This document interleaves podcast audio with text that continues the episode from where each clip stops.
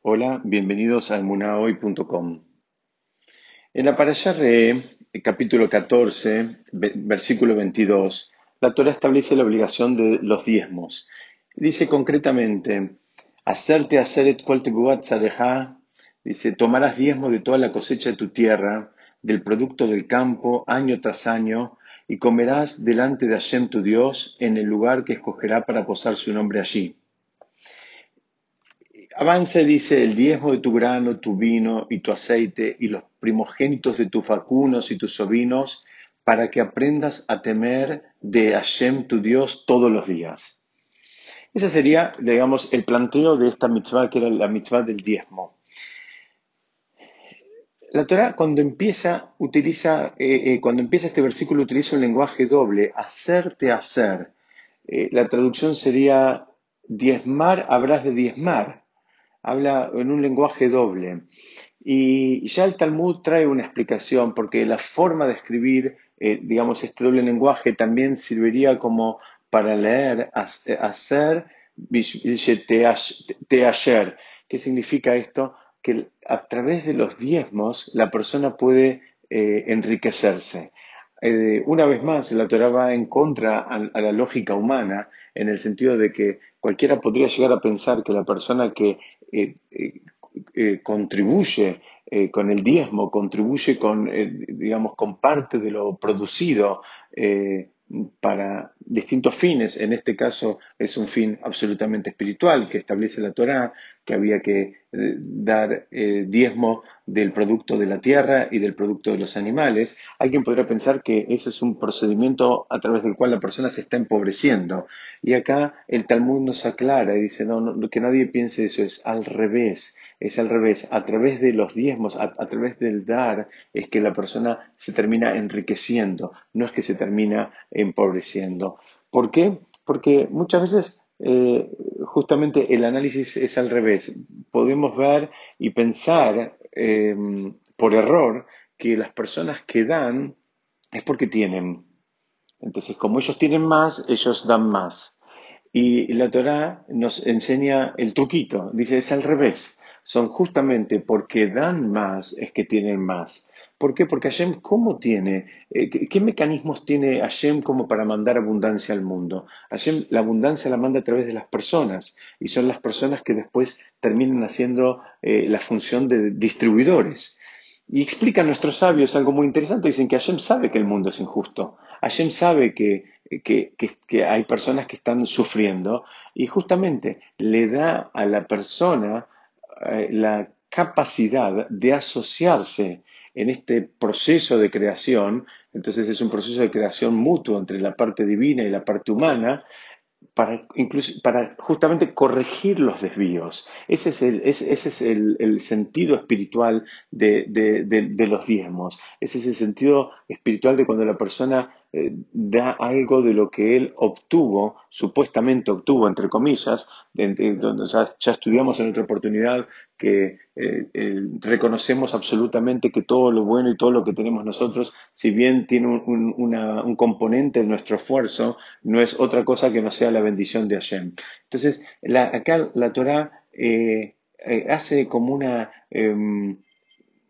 promesa y una especie de aclaración y dice, mira, esto que vas a hacer no es para empobrecerte, sino al revés, para enriquecerte. ¿Por qué? Porque a, partir de que la persona entra en un sistema eh, donde se termina convirtiendo en un distribuidor, justamente Hashem después lo, toma como distribuidor y a través de él eh, eh, baja la bendición al mundo y él inclusive tiene la posibilidad de quedarse con el 90%, porque el otro 10 lo va a hacer circular, pero el 90% se lo puede quedar. Es un excelente negocio.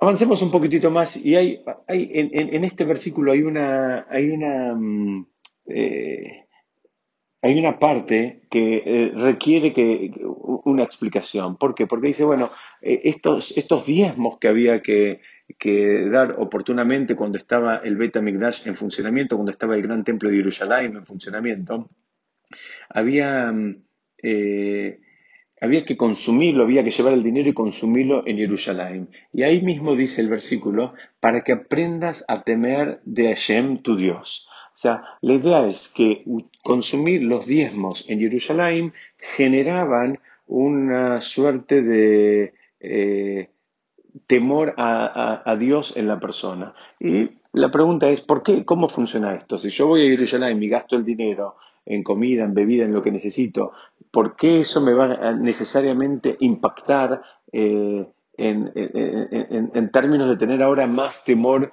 a Hashem, más, más, más irat shamaim se dice en hebreo? Entonces explican nuestros sabios algo muy interesante. Dice, ¿cómo funcionaba esto de que había que ir a Jerusalén? la idea era que al ir a Jerusalén, que no era otra cosa que el centro espiritual del mundo, donde la presencia divina era manifiesta, estamos hablando en los dos periodos de la, uno de 420 años, otro de 410 años, donde estuvo el Betamigdash.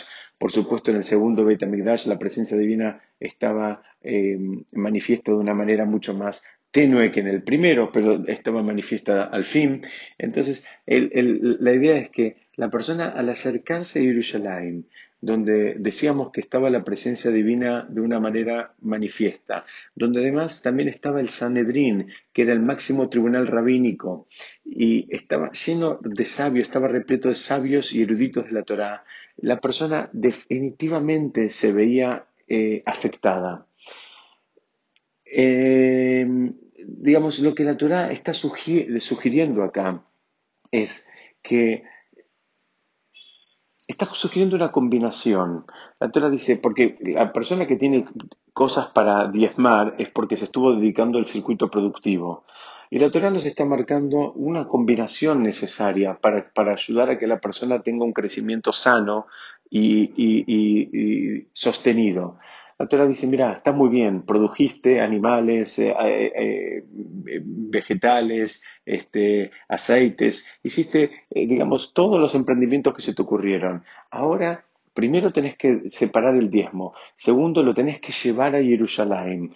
¿Por qué? Porque tenés que entrar en circuito también con el mundo espiritual. No te quedes encerrado en el mundo material, porque si te quedas encerrado en el mundo material, lo más probable es que espiritualmente vayas para atrás. Entonces la Torah busca la forma de disparar motivación en la persona para crecer espiritualmente. ¿Y, cómo lo entendió? Lo entendió eh, obligando a la persona a ir periódicamente al centro espiritual del mundo, en este caso era Jerusalén, y ahí en la interacción con los eruditos de la Torá, con los sabios, en la atmósfera que se vivía en, Jerusalén, en los momentos donde el Bet Mikdash funcionaba, eso en definitiva ayudaban a la persona a poner en orden sus prioridades y a no variarse. Digamos, esa sería, digamos, la estructura que nosotros deberíamos intentar replicar en alguna medida en nuestras vidas. Hoy no tenemos el templo de Jerusalén, hoy no tenemos la obligación de estos diezmos que estamos estudiando acá en la Torá.